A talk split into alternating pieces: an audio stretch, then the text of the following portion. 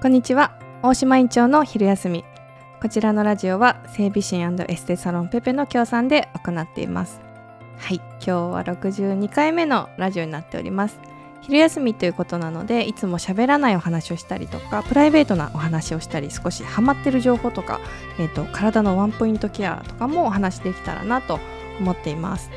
えーと、もう62回目でも急にですよ。秋めいてきましたね。この間まで30度軽く超えてたのにもう今はなんか朝とかはもうすごい涼しくなってまあ肌寒いっていう方が合ってますよね。はい。であのもうタイトルが「歩くことは生きること」っていうふうに私あの出してあるんですけどもあのそれを感じる瞬間っていうのが、まあ、この夏とか最近秋とかになってすごいあったんですよね。まあ、1年ずっとまあそうかなと思いながら過ごしてたんですけどもうち母が、えっと、今年でね今度65歳になるんですよ。でおばあちゃんが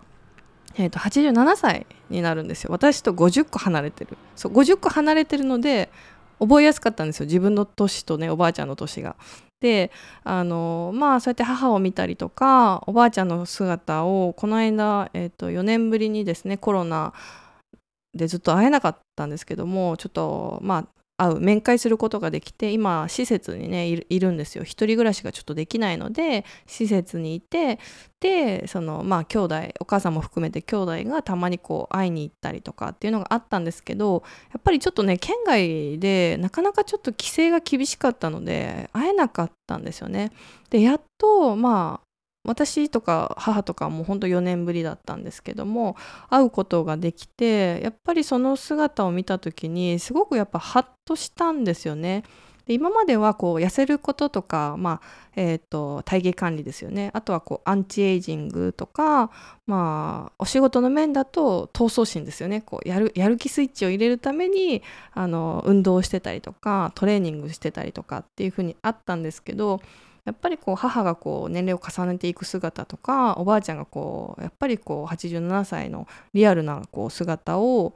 あ自分の目で見る見るとですねあやっぱりこうまあ、体見せるというかそういう作る体も大事だけど動く体動ける体づくりっていうのがやっぱり根底としてはすごく大事だなと思ってて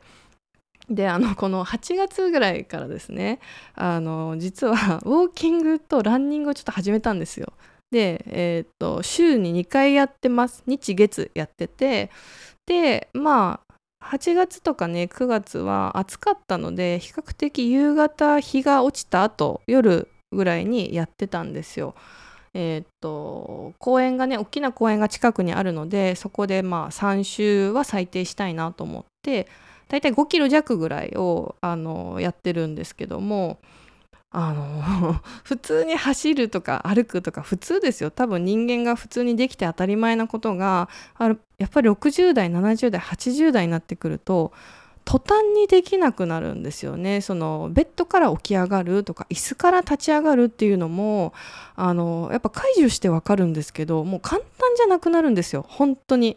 だからあのベースとして普段から今今ですよね。今私30今度7歳になるんだけどもあのできるうちから20代とか30代のうちからそうやってその生きるために必要なその筋力とかその、まあ、関節のね可動域とか言ったら難しいけど基本的なこう動きを維持するとか、まあ、向上させるっていうのが今だからこそ必要なことかなと思って。だって80代って戦前戦後の方ですよ。でその方々って多分すごいその、まあ、不便な時代から生きていらっしゃるから私たちこう便利な世代ですよ。便利なこう世代を生きてきた人間からするとすごく骨も、えーと食べ物も体もすごいしっかりしてある。でもそういう方でもあのねまあ維持向上がまあ、十分にできなかったりするとなかなか自分の身の回りの生活ができないとかちょっとこう椅子から立ち上がることすら、えーと、誰かの手を必要としてしまったりっていうのがすごい見えたのであやっぱりこう見せる見せるっていうかねその自己満足の体づくりもその大事だけどあやっぱ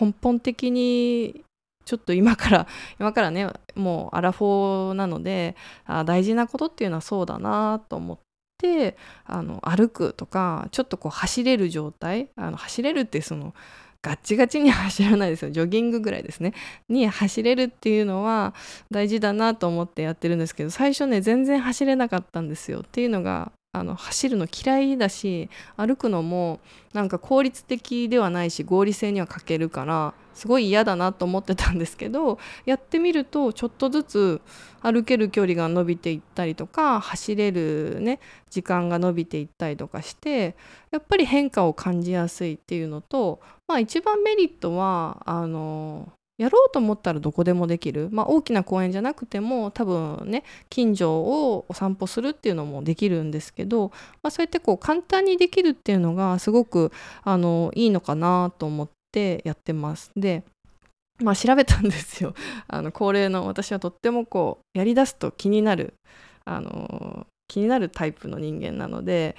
何が一番 効率がまず効率とか言うんですけどね 何が一番効果的かなと思ったんですよ。であの持久力ですね体の持久力とかそうやってまあ、うん、痩せたいとかっていうね また痩せですよ痩せたいっていう人が、まあ、取り組むべき歩き方っていうのが実はその距離とか時間ではなくってインターバル速歩なんですね。っていうのが、まあ、ゆっくり3分歩いてでちょっとこう息があのきついぐらいの速さで早歩きを3分する。まあえっ、ー、とそれが1セットとすると6分ですよね。それを5セットでこれは30分で終わるんです。それをやるだけでしっかりこうあの結果が出やすい。でもそれもえっ、ー、とまあ筋持久力として結果が出てきたりなんかこまあ、いろんな形でのあの効果を実感するっていう意味では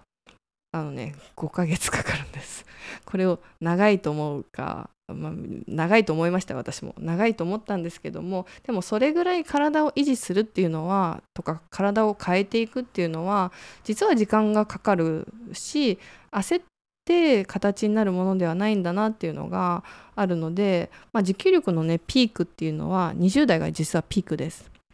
で30代以降で1%ずつ低下していくんですけど、まあ、5ヶ月見事続けることができるとこの持久力っていうのは5ヶ月 ,5 ヶ月前に比べて10%アップするんです。ってことはですよ10歳若返るっていう素晴らしいことなんですね。はい、なので5ヶ月っていうそのねえーと、期間で見るとすごく長く見えるんだけども実はでも5ヶ月しっかり続けてあげると10年若返ると思うと早くないですか？だって10年がね5ヶ月で終わるんですよ。終わるというかねマイナスになると思ったらあこれは効率的というか まあすごくかやる意味はあるしあの面白いなと思って。でやってみて意外とうーん良かったなって思うのが 季節を感じることができるんですね。あんまりこう今までは、えーと、インドア派で中でトレーニングするとか運動するっていうことがすごく多かったので、まあ、太陽のね眩しさとかなんか草木のね匂いとかなんか風とかあのほぼ感じることがなかったんですよ焼けたくないしあのなんですけどあのなんかそういうのをこう肌で感じるようになって教科書的によくこうね言われてた自律神経が整うとか心が安定するとかっていうのが分かる気がします。あの今まであの教科書的にねこれはこうもう王道なので私も喋ってたんですけどまあいかんせん歩くことがすごく抵抗というか、まあ、好きじゃなかったので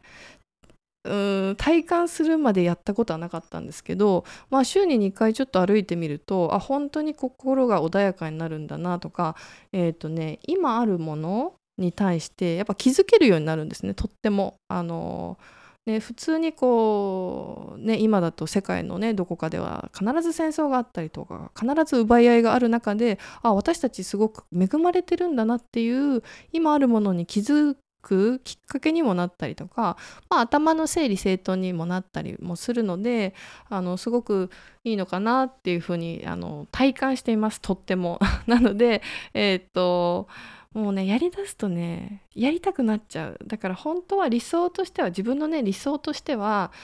もう朝起きて6時とかから なんか歩けたらいいっていうのがかっこよさそうに見えるからっていうただそういう理由ですよね。あの何て言うんですか？充実してそうじゃないですか。朝からそんなことができたんだったら。なんですけど私の中ではちょっとまだ現実的ではないので自分のこうライフスタイルに合ったまあその頻度とか、えーとまあ、時間とかっていうのをこう無理せず取り組み方を変えずにちょっとこうまあ、歩くっていうことは、まあ、生きることにつながっていくし自分の体を維持していく、まあ、人様にねこうお世話になることも悪いことじゃないけども自分で、えーと、行きたいところに行ける状態っていうのは多分ねこれは医療が発達してもお薬が発達しても絶対これはあのー、うん解決できないしそこがうん代わりになってくれるってことは100%ありえないんですよ。だからあのこれは自分の心がけでしか作れない未来なので是非皆さんですねあの私が歩いてると思って 私も一緒に歩いてます。なのであのちょっとこうあの最初歩くのが億劫だなっていう方はスーパーまでコンビニまで歩いて行ってみるとか、えーと、ちょっとそういうところから駅の階段上がってみるとかっていうところから始めてみると何か変わるんじゃないかなと思いますあのやっぱりね関東とかやっぱ都心部にいる方とかは中心地にいる方はあの車じゃないから結構歩く距離あると思うんですけど車生活ですごい慣れてる方って多分ね2,000歩も歩かないんですよ。私もこう私も見てて思うんですけどでもそれだとどんどんね体のこう持ってる機能とかって衰えていっちゃったりとかするのであの今からできる簡単なことでお金もかからない。だけど、えっと、1個だけコツがあります。あのコツというかね大切なポイント。あの靴だけはちょっと大事に選んであげた方が体の歪みが出ないのでそこだけはちょっとこだわってあの歩いてみるといいんじゃないかなと思います。はいということで今日は歩くことについてお話ししてみました。あの割とね習慣すると習慣化すると私はあのくじけないあの方なのであの皆さんもですねコツコツちょっと無理ないペースでやってみてははいいかがでしょうかということであの今日もですね聞いていただきありがとうございました。